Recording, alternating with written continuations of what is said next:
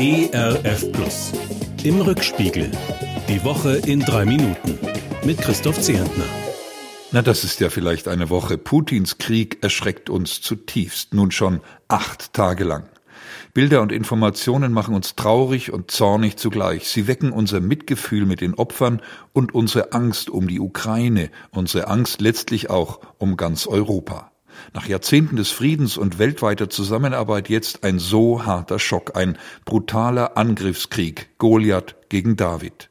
Kilometerlange Konvois von Militärfahrzeugen transportieren Gewalt und Tod ins Herz des angegriffenen Landes. Städte werden ohne Gnade bombardiert und in Trümmer geschossen. Ohne Rücksicht auf Verluste lässt Putin Wohnblocks angreifen, Flughäfen, selbst ein Atomkraftwerk. Dabei werden Moskaus Drohungen immer wüster gegen die Ukraine, die NATO, den Rest der Welt. In ungewöhnlicher Einheit verurteilt die Weltgemeinschaft in der UNO diesen Krieg und kann doch kaum etwas Konkretes dagegen tun. Seit Jahren schon scheint Putin diesen Angriff vorgeplant zu haben, doch offensichtlich hat er sich verrechnet.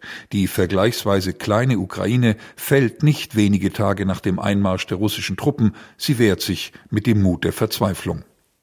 Das dreiste Vorgehen Putins und der Mut der Ukrainer führen in der demokratischen Welt zu erstaunlicher Geschlossenheit. EU, NATO, USA verurteilen gemeinsam das russische Vorgehen, sind sich auch einig bei den harten Sanktionen. Weitgehend jedenfalls. Gemeinsam unterstützt man die Ukraine auf vielen verschiedenen Wegen, nimmt Flüchtlinge mit offenen Armen auf. Wer jetzt noch Verständnis zeigt für den machtgierigen Herrscher in Russland, beweist nur, dass er der staatlich gelenkten Lügenpropaganda auf den Leim gegangen ist. Ein drohendes Wort des Propheten Jeremia kommt mir dazu in den Sinn. Weh denen, die das Unrecht herbeiziehen mit Stricken der Lüge und die Sünde mit Wagenseilen.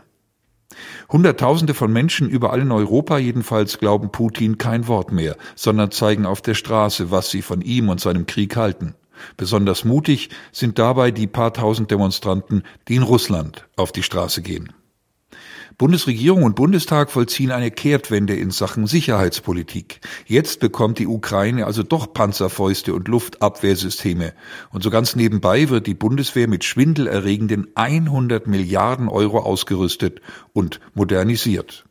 Bei allem Verständnis für tatkräftige Solidarität mit der Ukraine, niemand kann ein neues Gleichgewicht des Schreckens wollen, wie es Europa nach dem Zweiten Weltkrieg schon mal durchleiden musste. Aber was ist die Alternative? In Kirchen und Gemeinden trifft man sich in diesen Tagen zum Gebet um Frieden, und viele engagierte Christinnen und Christen wirken als Salz und Licht in dunklen Zeiten. Sie organisieren Hilfslieferungen, retten Menschen, unterstützen Flüchtlinge, öffnen ihre Gemeinden und ihre Herzen.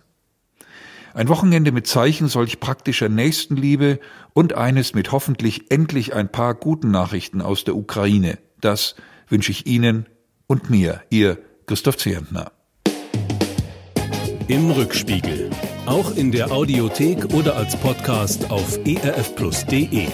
ERF Plus. Gutes im Radio.